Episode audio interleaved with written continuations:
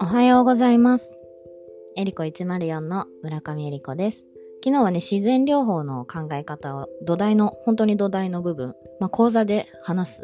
まあ、有料級とか言っちゃいましたけど、今日も有料級の内容でお伝えしたいと思いますが、まずね、医療の父と言われた古代ギリシャ人ヒポクラテスは、何時の食事を薬とし、何時の薬は食事とせよという言葉をね、あの、有名な言葉ですけど、まあ、病気は食事療法と運動によって治療できるというふうに、プラス、食べ物で治せない病気は医者でも治せないとまで言ってるんですね。で、現代ですね、私たち、あの、西洋医学の発展とともに、まあ、薬にすごく頼っている人が多いなっていうのは、まあ、日々、あの、薬局にいて思うんですけれども、まあ、このね、ポッドキャストを通じて、本当に自然療法っていうものが、使うものも本当にあの自然のこの地球に存在するものを使って、まあ、私たちも自然の一部なので、それで体を良くしていこうよっていうのを、まあそれを私が強く伝えたいところでもあるんですが、まあその中でですね、今日超有料級って言ったのは、多分ね、あの、まあジェモセラピーを体質改善っていう風に分かりやすくお伝えすること多いんですけど、実はもっともっと深く意味があって、フィトセラピーではすごい大切な言葉で、テランっていう言葉があって、テランっていう概念を、これをぜひですね、皆さんにあの知っていただきたいななと思って今日はその話をします。テランっていうのはフランス語であの大地という意味なんですね。で、自然療法のすごくキーワードともなっていて、フィトセラピーの中でも大切な言葉なんですけど、日本語に訳す言葉がないんですよ。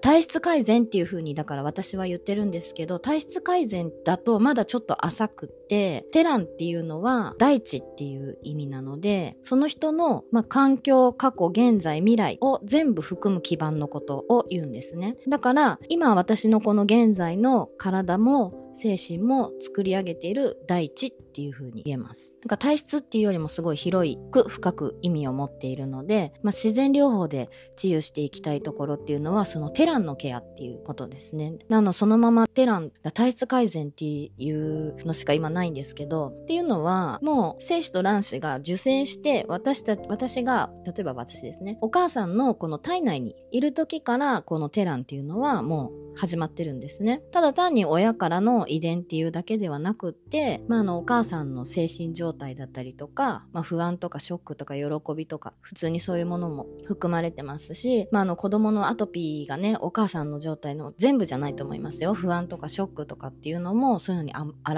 れるとも言いますし、まあ、だから、生まれてきてから生じる問題だけではなくって、で、そのお腹の中に、まあ、受精した瞬間からだし、まあもちろんその遺伝子も引き継いでますけど、プラス、あの幼少期ですね、のその家庭で育った環境とか、まあ肉体的な問題だって食の習慣だったりとか、例えばあの家族の雰囲気だったりとか、そういうのも関係してきますよね。で、暴食の習慣っていうのは、やっぱり、まあそういう家庭で育ったりとかすると、やっぱ肥満とかホルモンの異常も引き起こしたりとかすると、やっぱ精神的な問題も引き起こすし、まあ、食習慣の乱れにもなるし、まあ、あともう少しちょっとネガティブな話だと、常に親、両親が喧嘩してるとかだと、それがショックだったりとか、まあ、いろいろ出る感情とか、そういうものが、まあ、肉体的な問題にも出てくるので、プラス、まあ、大人になってからもですね、将来への不安とか、強いストレスとか、まあ、職場での人間関係とか、まあ、そういうのもいろんな自分の体の問題として現れてくると思うんですね。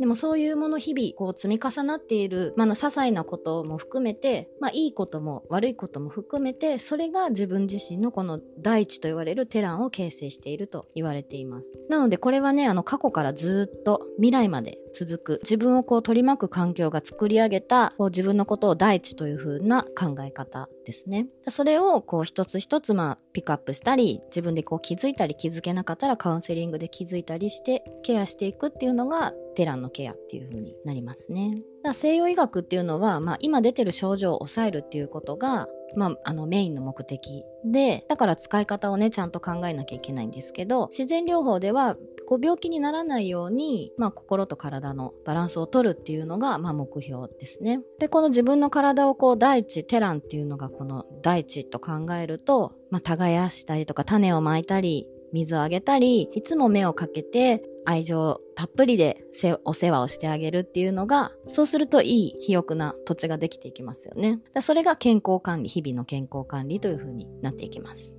で、日々のね、こう健康管理を、まあ、丁寧にやっていれば、例えばまあ、台風が来たとしても、洪水が来たとしても、雨の降らない日が来たとしても、まあ、それまでの過程だったり、その後の適切な、あの、処置でやっていれば、また、大地っていうのは肥沃になって、豊かな実りをもら、もたらしてくれる。準備しておけば、うむ切り抜けられるっていうのを、まあ、自分の体に例えて考えてもらうといいと思います。なんかテランのケアっていうのは、まあ、体と精神を良い状態に未来までね、過去から未来までずっと続く自分のこの環境が作り上げた大地っていうのをテランとして、まあ、テランのケアをしていく。いい精神、いい体を作るもそうだし、まあ、病気にならないようなバランスを保っていくとか、まあ、自己注力を上げていくっていう、そういう考え方ですね。で、そのテランっていうのは、まあ、私たちの体って大事な部分いろいろありますが、まあ70%は体液で占められているんですね。まあ血液もそうだし、まあリンパ液とか細胞内液、細胞間質液とか一緒にできているので、それがまあ栄養とか老廃物をこう体中に運んでくれてます。なので体液の状態っていうのも健康のバロメーターになっているので、まあそのね、その体液がだから汚れたりとか弱ったりした時っていうのが病気が始まるというふうに言われています。どうでしょう？テランの大地っていう考え方のイメージ伝わりましたかねバチッとハマる日本語がないので、ちょっと私も自分の中咀嚼しながら、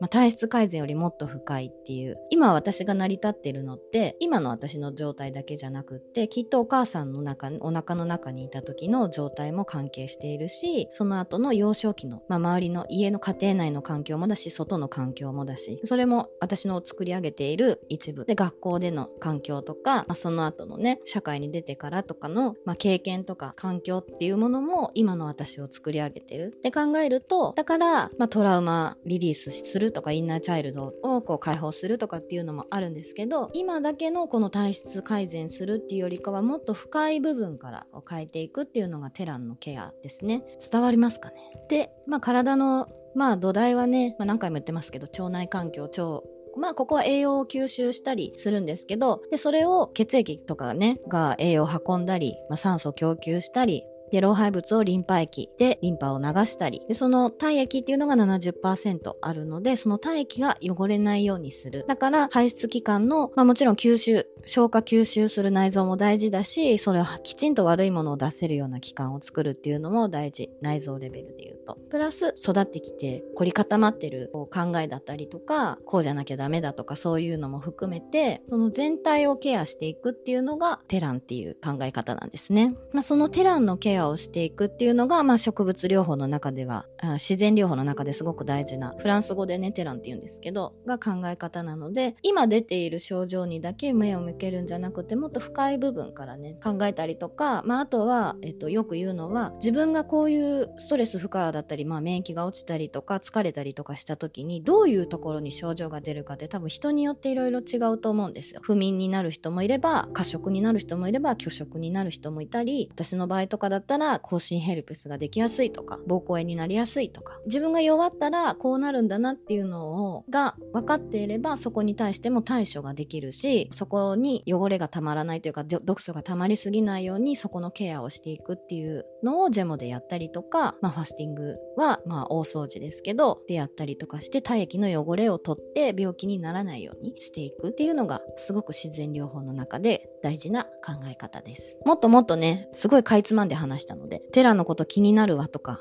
あれば、まあ、ぜひ、あの、講座も受けていただけると嬉しいかなと思いますけど、まあ、全然強制ではないので、はい。まあ、そういう話もね、セラピスト講座とかでは本当に基本的な考え方から、まあ、ジェモの作り方だったりとかも含めて、まあ、私の場合はプラスね、薬の話も少し出たりとか、まあ、添加物の話が出たりとかもしますけど、必ずしもセラピストになって仕事しなきゃいけないっていうよりかは、もうこの考え方を絶対知ってた方がいいなと思思っているので、そういう気持ちで講座を受けていただいてもすごく嬉しいです。はい。エリコ104ではご質問、感想、ご意見など公式 LINE から受け付けております。チャンネル気に入っていただけましたらフォローしていただけると嬉しいです。今日も素敵な一日をありがとうございます。